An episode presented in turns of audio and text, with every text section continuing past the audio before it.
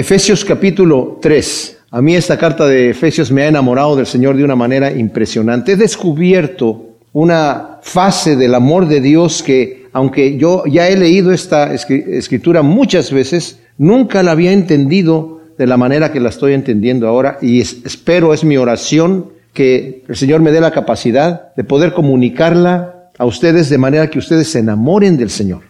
El amor de Dios es tan tremendo y tan grandioso que cuando nosotros vemos aquí, y como lo vamos a ver hoy en el capítulo 3, el tema central de esta epístola, mis amados, es la iglesia, lo que Dios ha hecho con la iglesia. ¿Cuál es el propósito de Dios con la iglesia? Y según vamos a ver, el plan que Dios tiene es un plan eterno. Es un plan maravilloso. ¿Se imaginan ustedes que dice la escritura que nosotros somos la obra maestra de Dios? O sea, antes de que el Señor hubiese creado al universo, había seres celestiales que estaban viviendo en el cielo. Y era, pues es como es, la gloria de Dios ahí en la misma presencia de Dios. ¿Por cuánto tiempo? No sabemos, porque saben una cosa que es imposible para nosotros comprender, es que Dios es el creador del tiempo, Él es el autor del tiempo. Entonces nosotros que vivimos en la dimensión tiempo, no podemos entender el tiempo si no tiene un principio y aunque no tenga un fin que siga corriendo, necesitamos nosotros tener un punto de inicio. No entendemos eso como tampoco entendemos la existencia misma de la materia. Yo les he dicho que muchos evolucionistas se ponen a pensar y a decir que la vida se creó por diferentes eh, mezclas de químicos que fortuitamente se fueron uniendo hasta crear aminoácidos y estos aminoácidos a su vez se fueron uniendo también de una forma caprichosa por azar ¿verdad? Sin ningún orden, sin ningún programa, para hacer proteínas y esas proteínas a su vez se fueron ordenando en ciertas formas especiales para crear, al final, hacer células y las células hacer tejidos y los tejidos hacían hacer órganos y los órganos, pues personas así como nosotros, los árboles, los animales e incluso los seres unicelulares que solamente es una sola célula. Pero dentro de la célula es un instrumento tan complejo que el hombre ni siquiera con todos sus laboratorios lo puede hacer. Lo que no explica nadie de estos ateos que no quieren creer en Dios es la existencia misma de la materia. La materia está aquí. ¿Cómo es que está aquí? ¿De dónde viene? No es infinito, o sea, no tenemos átomos infinitamente sin eh, eh, una cantidad infinita en el universo, no. Hay una cierta cantidad. ¿De dónde vienen? Cada átomo es energía en balance. ¿De dónde viene esa energía? La primera ley de termodinámica dice que la materia no se crea, no se pierde y solo se transforma pero está aquí. No se crea, pero está aquí. O sea, ya no se crea más materia. No sale de la nada la materia. Lo vemos, esa es una ley científica. Y además la segunda ley de termodinámica dice que la energía va a pasando de un nivel superior a un nivel inferior y no la podemos regresar al nivel anterior que estaba sin que usemos más energía. Por ejemplo, el agua que cae en una catarata ya cayó abajo. Necesita ahora más energía para volverla a subir al nivel donde estaba antes. La luz que está brillando aquí se convierte, es energía eléctrica que se está convirtiendo en luz y en calor. Para recuperar esa luz y ese calor y volverlo a convertir en energía eléctrica va, a ser menos energía eléctrica. O sea, quiero decir con esto que toda la energía va pasando de un nivel superior a un nivel inferior. Estos ya son leyes científicas, no son teorías. Esto quiere decir que hay un principio. Pero la Biblia nos dice que Dios, desde antes que criara el tiempo, es en donde nosotros estamos, Él había planeado su obra maestra. Nosotros, mis amados, nos había planeado. Estaba dentro del plan. Un plan que no lo tenía revelado como lo vamos a ver aquí, ni a los ángeles. Los ángeles no tenían idea de que el Señor de repente iba a ser un universo y cuando lo empezó a hacer, nos dice el libro de Job que se regocijaron los ángeles a ver cómo el Señor estaba haciendo el universo. Pero no tenían idea y todavía no tienen una idea completa de qué es lo que Dios va a hacer y cómo lo está haciendo. Y se maravillan al ver las cosas que Dios está haciendo. Nosotros en este mundo, desafortunadamente, aún los que somos cristianos, estamos fijándonos tanto en nuestros problemas y nuestras situaciones y las cosas que quisiéramos que fueran y que no son, y nos molestamos porque las cosas no están funcionando como yo quiero, sin darnos cuenta que Dios tiene un plan para nosotros tan maravilloso que le llama a Él su obra maestra. Con esta introducción, mis amados, el apóstol Pablo ya nos ha estado diciendo maravillosas cosas acerca del misterio de Dios que ha sido revelado ahora a nosotros. Es un misterio que estaba escondido antes. Misterio, no entendamos por misterio lo que significa para nosotros una película misteriosa, algo que está muy oculto.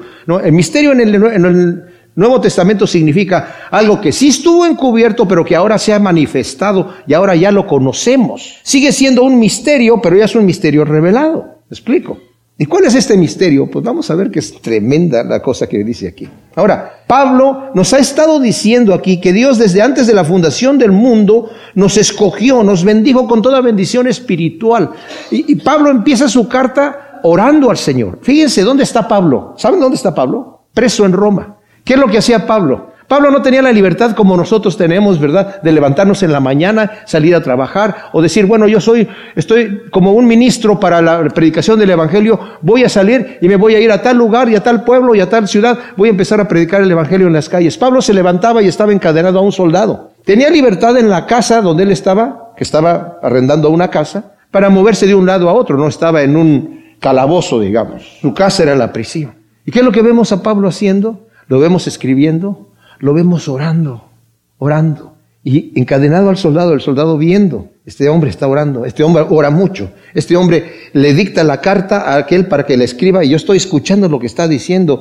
Y muchos de los soldados se convirtieron, muchísimos de los soldados se convirtieron.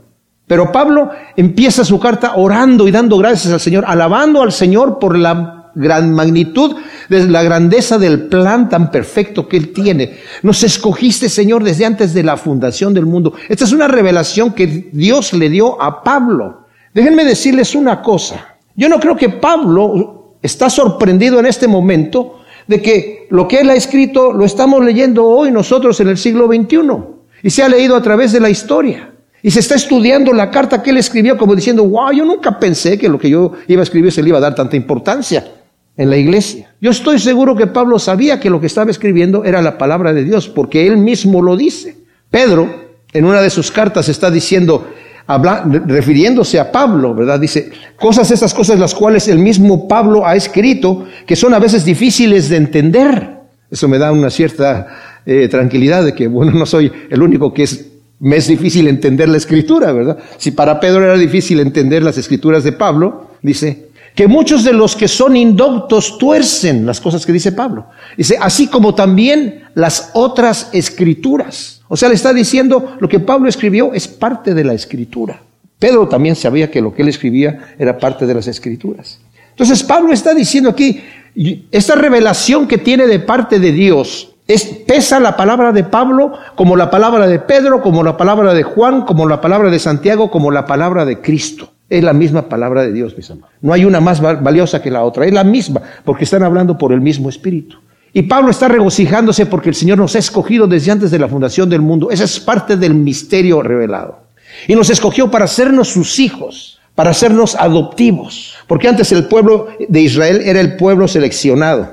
Pero a nosotros los gentiles también nos adoptó y nos metió dentro del mismo eh, eh, pueblo, que es parte del misterio que nos va a hablar aquí en el capítulo 3. Pero no solamente eso, sino que hizo sobreabundar con nosotros toda sabiduría e inteligencia. Y es parte del misterio que nos hace entender es que en Cristo Jesús, dice el versículo 10 del capítulo 1, es la dispensación del cumplimiento de los tiempos de reunir todas las cosas en el Mesías, las que están en los cielos y las que están en la tierra. ¿Qué quiere decir esto? Cristo va a arreglar todo. Vemos un mundo lleno de problemas que ni los gobiernos, ni la educación, ni las revoluciones, ni ningún movimiento ha podido arreglar. Pero el Señor dice, no te preocupes, yo tengo control de todas las cosas y yo lo voy a arreglar todo. Todo lo que está en el cielo y todo lo que está en la tierra, desde la rebelión de Satanás con los ángeles, todo eso, todo va a ser arreglado al final. El Señor va a erradicar el mal completamente que se originó con Satanás y va a arreglar todo lo que está desarreglado. No nos preocupemos por el calentamiento del planeta ni que porque se va a enfriar o porque nada va el Señor tiene todo bajo control. Y si tiene todo bajo control, tiene tu vida bajo control y mi vida bajo control. Para que no nos desesperemos, sino para que confiemos. Es parte del misterio. Él dice que nos ha hecho sentar juntamente con él en lugares celestiales porque Dios lo ha glorificado, lo resucitó de los muertos en donde con su muerte mató la muerte y mató el pecado. Triunfó. Todavía no está todos sus enemigos por estrado de sus pies, pero nosotros ya estamos unidos con Él. Eso es parte también del misterio. Tanto judíos como gentiles. Terminamos nosotros viendo en el capítulo 2 anteriormente que había una rivalidad entre los judíos y los gentiles tremendísima. tremendísima. Y es parte del misterio también, y eso nos lo va a decir sobre todo aquí, que el Señor a todos nos ha hecho unos. Pero quiero que mientras estamos estudiando esta porción que vamos a ver del capítulo 3, mis amados, sepamos la importancia vital que es la iglesia de Cristo. ¿Qué quiero decir con esto? Dios no nos llamó a ser cristianos a solas en nuestro cuarto. Tenemos que ser honestos y tenemos que ser verdaderos cristianos cuando estamos a solas. Pero el Señor nos ha llamado a que seamos uno en la iglesia. Nosotros somos el cuerpo de Cristo. Él es la cabeza. Ese es el misterio que los ángeles están. ¿Qué? ¿Cómo puede ser esto? Entonces, vamos a leer del capítulo 3, del versículo 1 al versículo 13. Y nos dice así, por esta causa yo, Pablo, soy el prisionero del Mesías por amor de vosotros los gentiles, si es que oísteis acerca de la administración de la gracia de Dios que me fue encomendada para vosotros, conforme a una revelación me fue dado el conocer el misterio como antes escribí brevemente, leyendo lo cual podéis percibir mi entendimiento en el misterio del Mesías, que no se dio a conocer a los hijos de los hombres en otras generaciones como ahora fue revelado a sus santos apóstoles y profetas por el Espíritu misterio. ¿Cuál es este? Que los gentiles son coherederos y miembros del mismo cuerpo y copartícipes de la promesa en Jesús el Mesías por medio del Evangelio, del cual fui hecho ministro según el don de la gracia de Dios que me fue dada conforme a la eficacia de su poder. A mí, que soy menos que el más pequeño de todos los santos, me fue dada esta gracia de proclamar a los gentiles el Evangelio de la inescrutable riqueza del Mesías, y de sacar a la luz cuál es la dispensación del misterio escondido desde los siglos en Dios que creó todas las cosas, para que la multiforme sabiduría de Dios sea dada ahora a conocer por medio de la iglesia a los principados y potestades en los cielos, conforme al plan de las edades que hizo en Jesús el Mesías Señor nuestro, en el cual tenemos seguridad y derecho de entrada con confianza por la fe en Él. Por tanto, pido que no desmayéis a causa de mis tribulaciones por vosotros, que son vuestra gloria. Ahora, esto es un paréntesis que hace el apóstol Pablo. Acaba de mencionar las grandes cosas que el Señor ha hecho.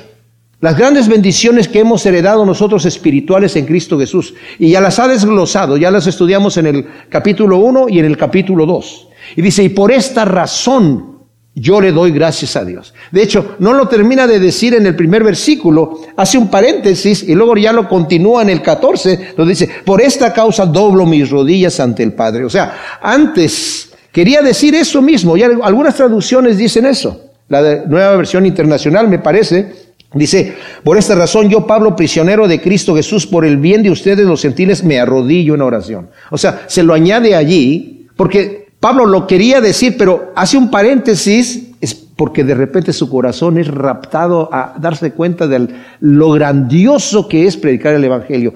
Mis amados, si nosotros conocemos las buenas nuevas de Dios, como lo vamos a ver aquí, no nos vamos a poder quedar callados. Si sabemos que Dios nos ha revelado el gran misterio de su amor, el perdón de los pecados para los hombres. No nos vamos a quedar callados. De otra manera, no estamos convencidos de ese, de ese mensaje. Si realmente estamos convencidos del amor de Dios, lo vamos a anunciar. Si realmente el Espíritu de Dios vive en mí, yo quiero hacer lo que, quiere, lo que Dios quiere hacer, que es proclamar su amor. Esta vida es pasajera. No nacimos, no nos creó el Señor para para vivir aquí simplemente trabajar para comer y pagar las cuentas. Eso lo tenemos que hacer, porque vivimos en este mundo. Pero tenemos que tener una mirada hacia el futuro. No estamos hablando de religiones, mis amados, porque las religiones han presentado una imagen de que Cristo es una muleta que te va a ayudar a caminar, o en la religión que tú quieras.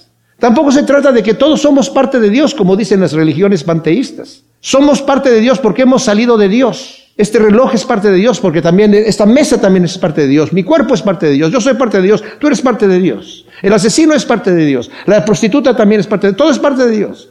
Y si te fijas en ti mismo y te analizas dentro de ti, vas a ver que Dios está ahí. Eso no es cierto. Si yo me fijo en mí mismo y me analizo, me voy a dar cuenta que estoy vacío, que estoy muerto, que necesito un Salvador. El Señor no me hizo solamente para que yo me divierta, aquí tenga una buena vida y me muera contento. Y como dicen algunas calcomanías que ven en algunos de esos autos que dice, el que muere con más juguetes gana. ¿Qué gana? Hay gente que dice, bueno, esto es todo lo que es. Vives, Ojalá que vivas una vida feliz. Ojalá que tengas logros en tu vida y que cuando te mueras tengas suficiente dinero para que te atiendan bien en el hospital y al final te den un buen entierro. Y ojalá que pongan un buen epitafio ahí en la piedra que estás allí. Y no le pongan como le pusieron a un francés allá. Este hombre vino al mundo y se fue del mundo sin saber a qué vino. Ese se lo ha de haber puesto su esposa. No, no, no, no. Pablo, Saulo de Tarso, antes era un fanático fariseo. Lo hemos mencionado muchas veces y lo tenemos que recordar ahora porque viene a lo que nos está diciendo aquí, mis amados, en este capítulo 3. Era un fanático fariseo y era perseguidor de la iglesia. Era enemigo de los gentiles y era enemigo del Evangelio. Todo lo que tenía que ver con Cristo Jesús lo aborrecía, lo aborrecía. Pablo era un hombre que en su sociedad era un elitista, estaba hasta la cúspide. Era de la tribu de Benjamín, que era la mejor mirada entre los judíos. Había sido enseñado por Gamaliel, que era el, rabino principal. Fariseo de fariseos. Los fariseos eran la gente más estricta de todas las sectas de los judíos que tenían. Dice, él da testimonio de sí mismo en, en, Gálatas. Dice, en cuanto a la ley yo era irreprensible y superaba a todos los demás judíos en celo, en, en, en todo lo que tenía yo que hacer, yo estaba hasta arriba. Nadie podía decir otra cosa más que Saulo. No, Saulo de Tarso, qué bárbaro. Ese es hebreo de hebreos. Pero tiene un encuentro con Jesucristo, mis amados. Va a tener un encuentro con el Señor. Es escogido por Cristo mismo para ser apóstol de los gentiles. Si nosotros vemos, por ejemplo, en el libro de Hechos, para que sepamos el, calibre de este hombre, en el libro de Hechos capítulo 7, vemos el, odio y el celo que él tenía, estando él presente durante la predicación de Esteban, ¿verdad? Dice eh, en el versículo 51, les está diciendo Esteban a la gente, duros de servicio e incircuncisos de corazón y de oídos, vosotros resistís siempre al Espíritu Santo como vuestros padres también vosotros, al cual de los profetas no persiguieron vuestros padres y mataron a los que anunciaron de antemano la venida del justo, a quien vosotros ahora habéis llegado a entregar y asesinar. Vosotros que recibisteis la ley por medio de los ángeles y no la guardasteis. Ahí está Pablo escuchando a Esteban todo lo que acaba de relatar y la reprensión que la mayoría de los judíos en vez de tomarla en serio, les daba un celo y les daba un, un coraje de que cómo nos estás afrentando de esa manera. Así como Cristo también confrontó a los fariseos y a los escribas y a los intérpretes de la ley. Fíjense lo que pasa con la gente.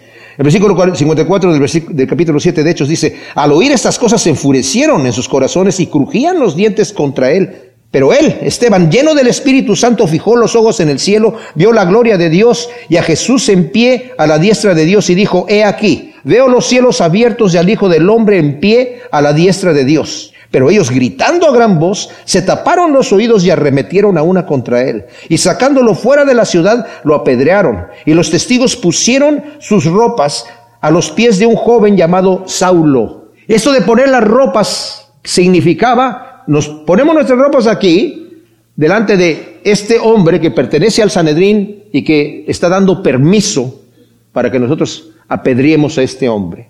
Y pusieron sus ropas ahí, ¿verdad? Y mientras apedreaban a Esteban, él invocaba y decía, Señor Jesús, recibe mi espíritu. Y puesto de rodillas, clamó a gran voz, Señor, no les tomes en cuenta este pecado. Y habiendo dicho esto, durmió, o sea, murió. Fíjese lo que dice el, capítulo 8 que continúa. Saulo consintió en su asesinato. Y en aquel día hubo una gran persecución contra la iglesia en Jerusalén y todos fueron esparcidos por las regiones de Judea y de Samaria, salvo los apóstoles. Y unos varones piadosos sepultaron a Esteban e hicieron gran llanto por él. Saulo, ¿qué estaba haciendo? Asolaba la iglesia, entrando de casa en casa y arrastrando a hombres y a mujeres, los entregaba en la cárcel.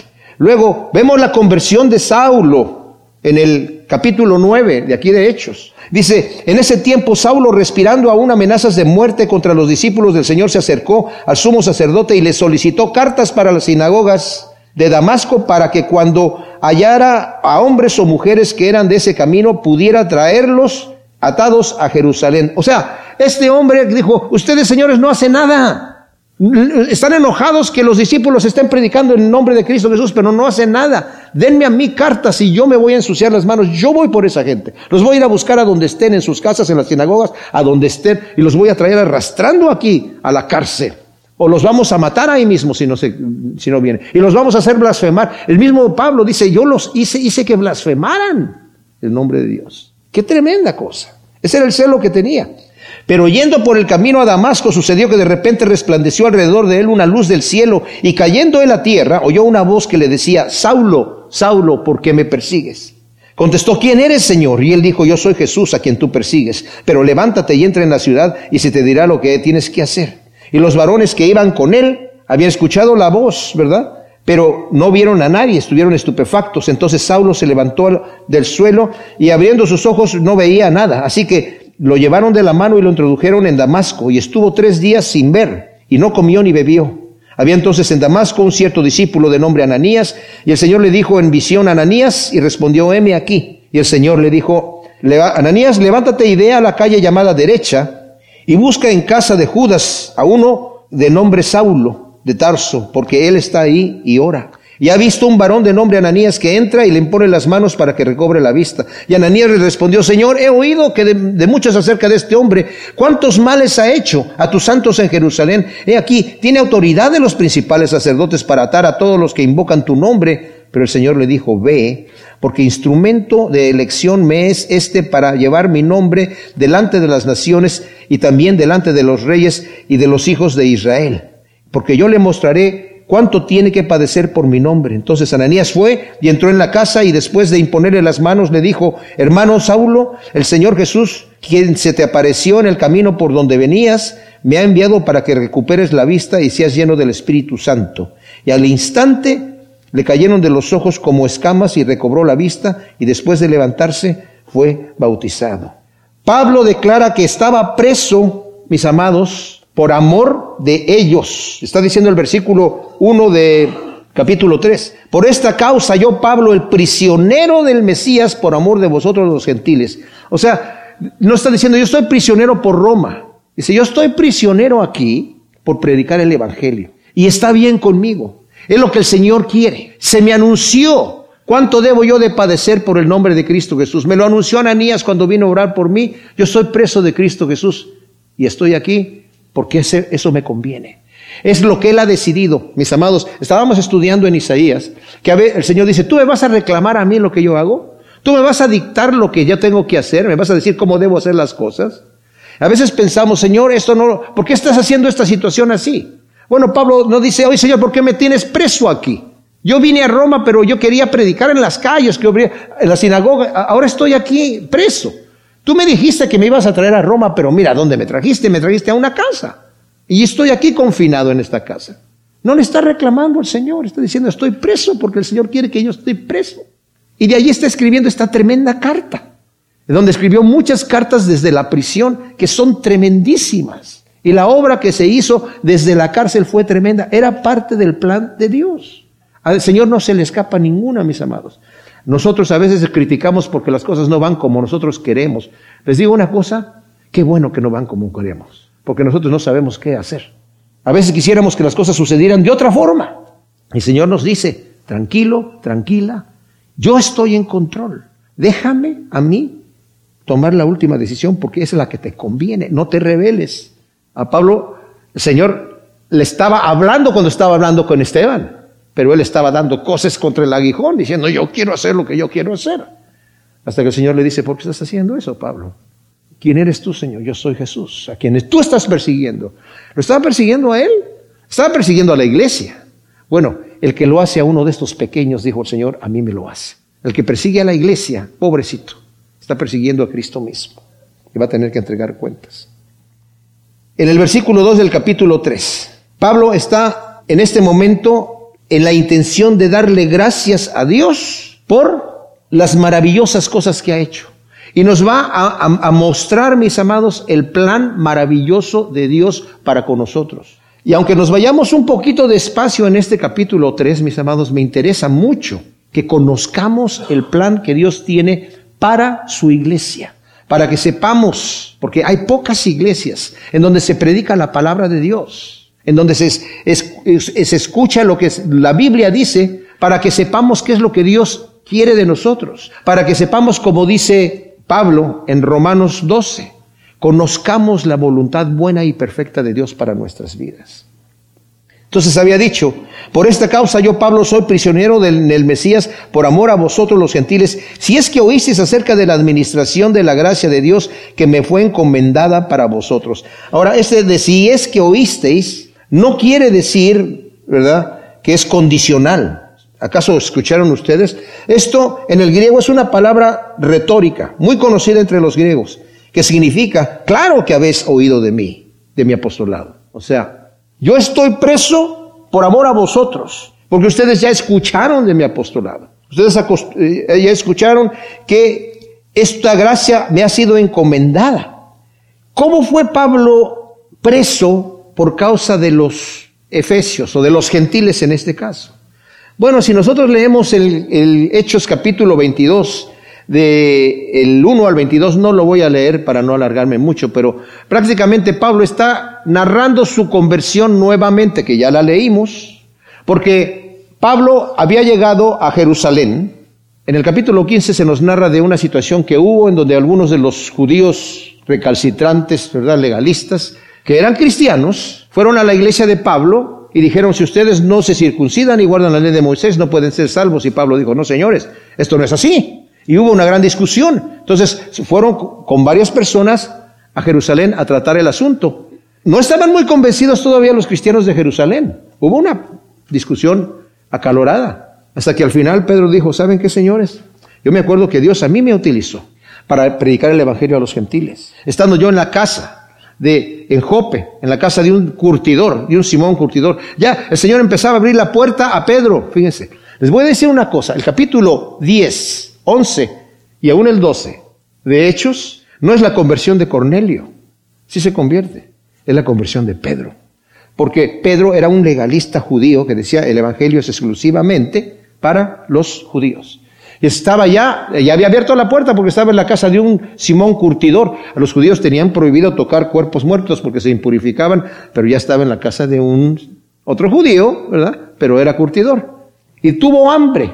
Y mientras estaba orando en, la azotea tuvo un, éxtasis y vio un lienzo que con animales eh, que no eran kosher, o sea que no les era permitido a los judíos comerlos, eran impuros. Y una voz del cielo que le dijo, Pedro, mata y come. Y Pedro, no señor, porque yo nunca he comido una cosa inmunda o impura.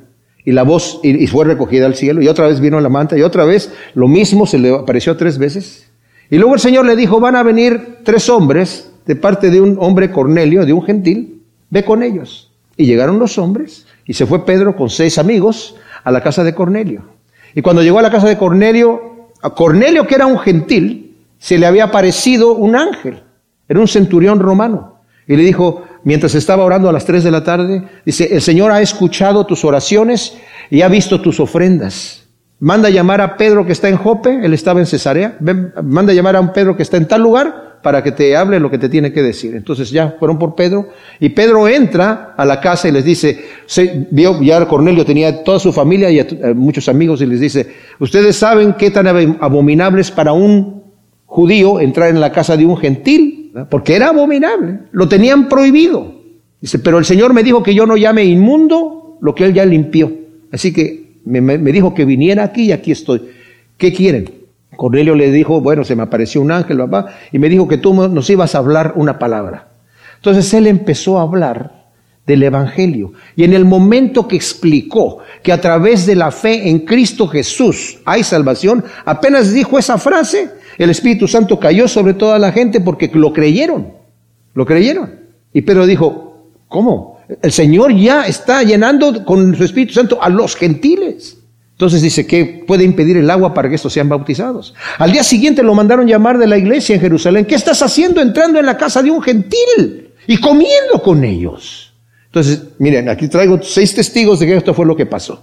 Y el Señor derramó el mismo Espíritu Santo como lo hizo nosotros en el día de Pentecostés y todos glorificaron a Dios. Bueno, esto ya se les estaba olvidando. Se les estaba olvidando porque muchos de los principales de los judíos, de los fariseos y de los escribas, se empezaron a convertir al Señor y eran legalistas. Entonces, cuando llegó esta situación en Hechos 15, Llega otra vez Pablo a decirles, no señores, el Señor ya abrió la puerta y estaban en esa discusión y Pedro dice, ¿saben qué? Acuérdense lo que me pasó a mí en la casa de Cornelio, la visión que el Señor me dio. Y me dijo que yo no llame inmundo a lo que él ya ha limpiado. Y si el mismo espíritu lo recibieron ellos, como nosotros en Pentecostés, el Señor no hizo distinción. Lo hizo igual con ellos que lo hizo con nosotros, sin ninguna distinción. Entonces decidieron no ponerle ya más carga a los gentiles.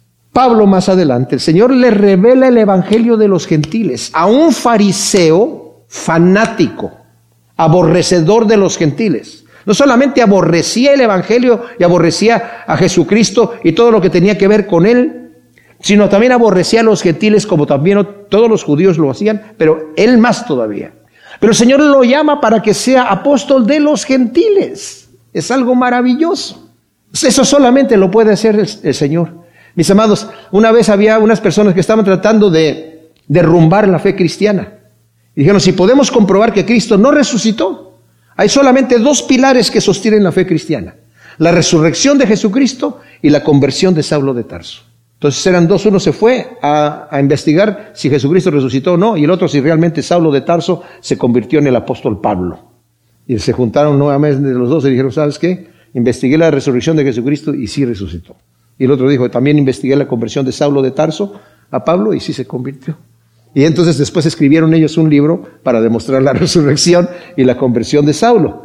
Pero fíjense, el hecho de que Saulo haya sido eh, predicador de los gentiles, en el capítulo 22 de Hechos, él llega a, Jerusalén nuevamente a visitar allí, a, llevar las ofrendas que había recogido de las diferentes iglesias gentiles para los judíos. Porque el profeta Ageo les dijo que iba a haber hambre y también a, Pablo le encargaron, como nos lo dijo ya también en Gálatas, ya lo estudiamos, cuando fue a visitar a los apóstoles, dije, dijo Pablo, ninguna cosa nueva me comunicaron de lo que Dios me había revelado del Evangelio y, me dieron la bendición de que tú te vas a los gentiles, Pedro se queda como apóstol para los judíos y tú vete a los gentiles. Solamente acuérdate de la gente en Jerusalén para que traigas ofrendas de, de los gentiles. ¿Ok?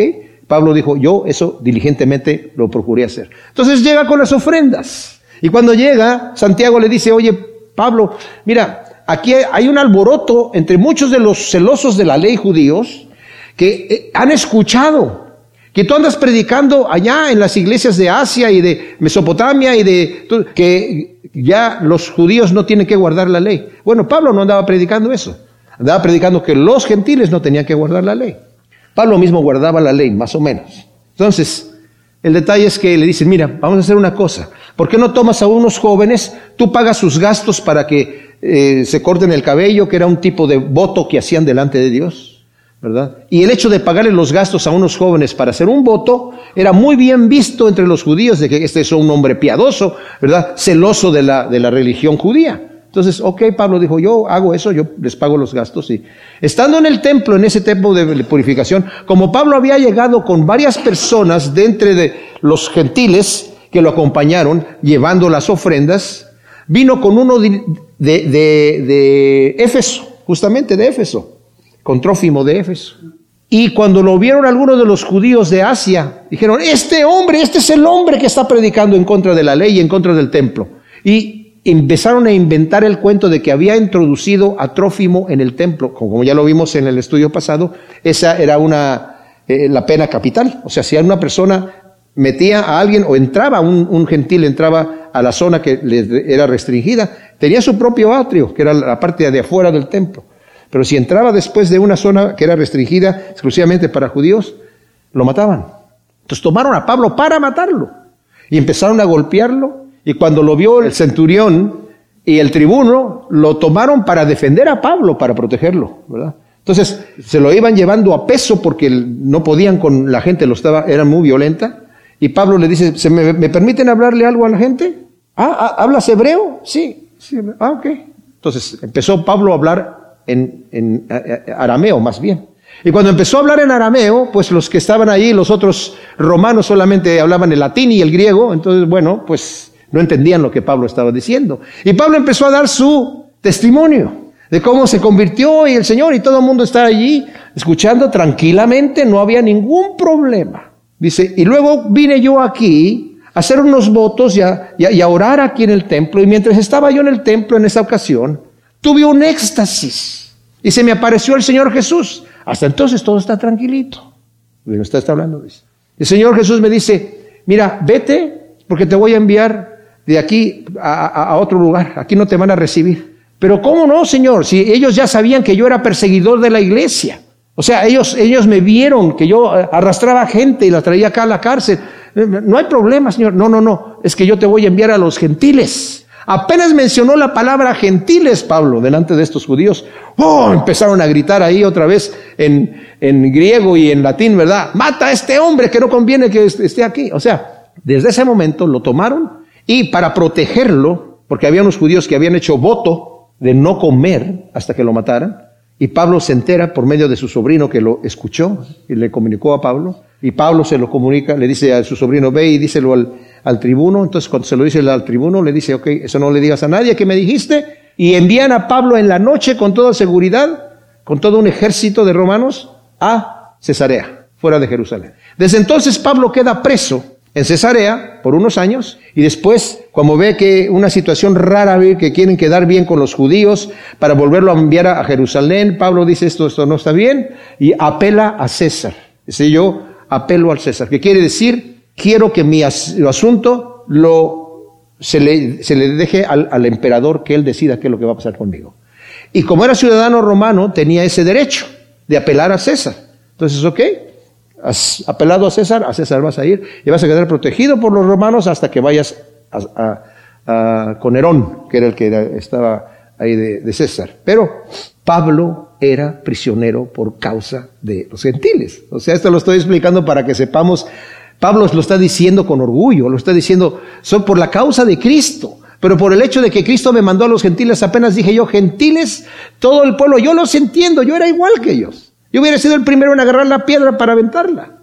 Pero, entonces dice aquí, si es que oísteis acerca de la administración de la gracia de Dios que me fue dada para vosotros, acerca de la administración que es mayordomía, que es eh, un determinado servicio que Dios había encomendado a su siervo por medio de una revelación. Pablo nos dice en Gálatas 1, del 11 al 16, que él recibió el Evangelio por una revelación directa de Jesucristo. Solamente así podemos explicar que un fanático del calibre de Pablo se haya convertido tan radicalmente al cristianismo.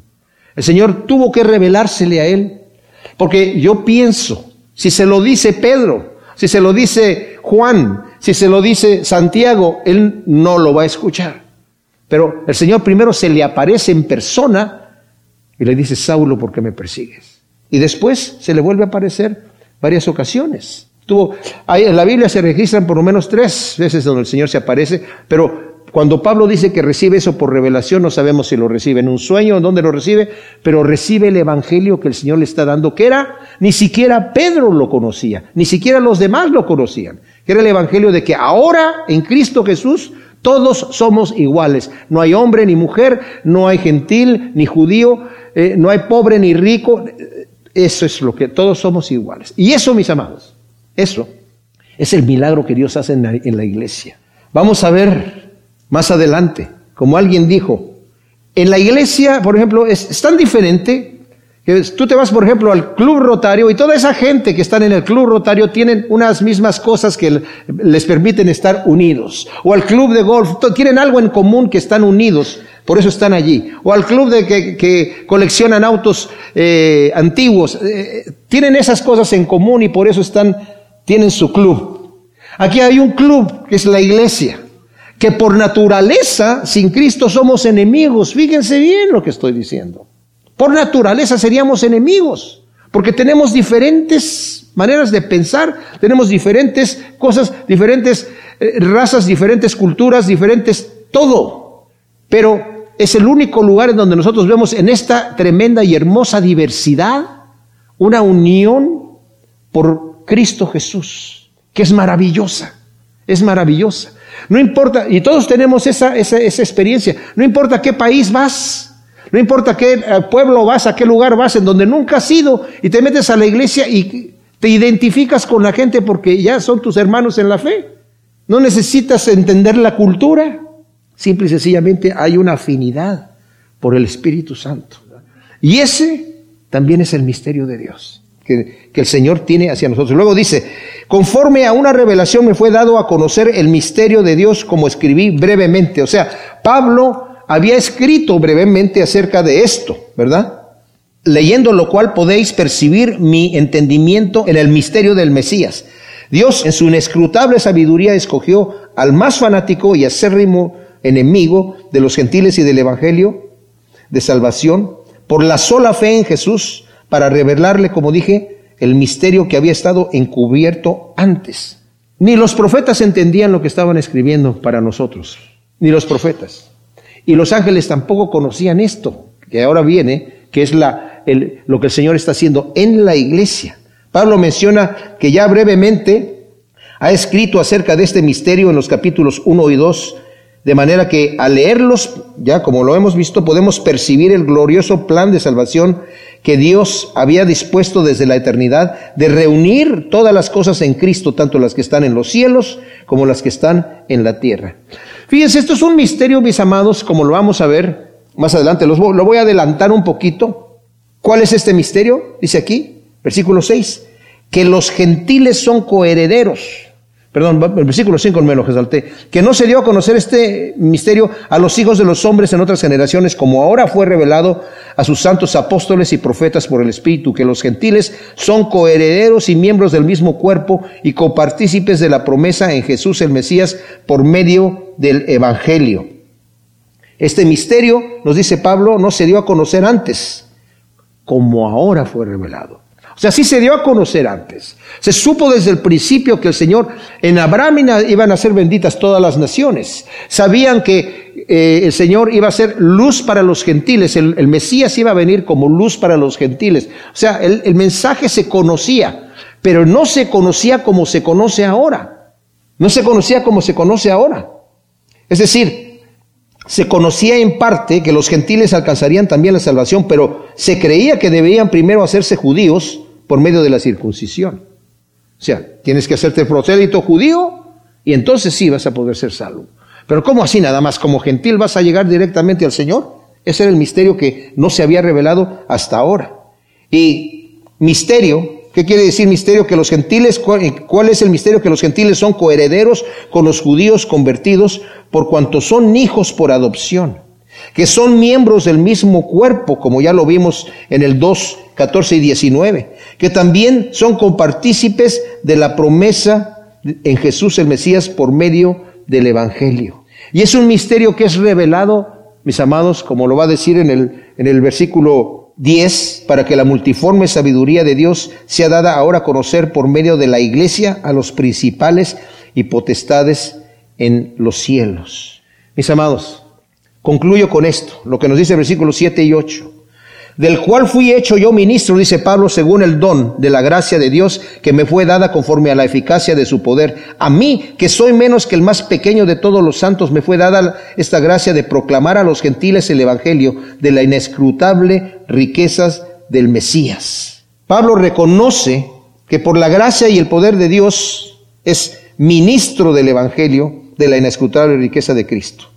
Miren mis amados, ministro, ¿qué quiere decir esto?